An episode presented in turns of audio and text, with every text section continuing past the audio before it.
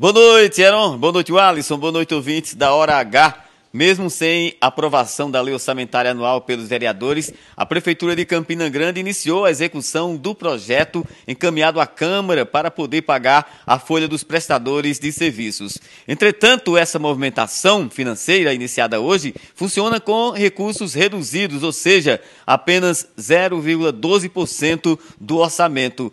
Como a gestão não pode executar o grosso do orçamento, alguns setores do governo poderão ficar prejudicados caso a LOA não seja aprovada pelos parlamentares. Um desses setores que pode ficar sem dinheiro é o carnaval, segundo explicou Felipe Gadelha, secretário de Finanças de Campina Grande. Claro que um dozeavos não reflete a realidade. Nós temos é, é, questões que são sazonais. Então, um, um patrocínio a carnaval, aos, aos, eventos festivos de carnaval.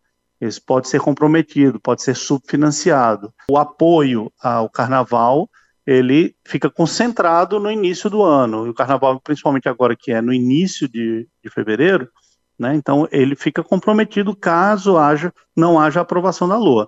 Então a gente ainda conta com, a, com o legislativo para aprovação da LOA certo? Para que haja eficiência administrativa, para que todas as obras sejam mantidas com, com tranquilidade, sem, sem intercorrência, sem, sem perda de eficiência administrativa.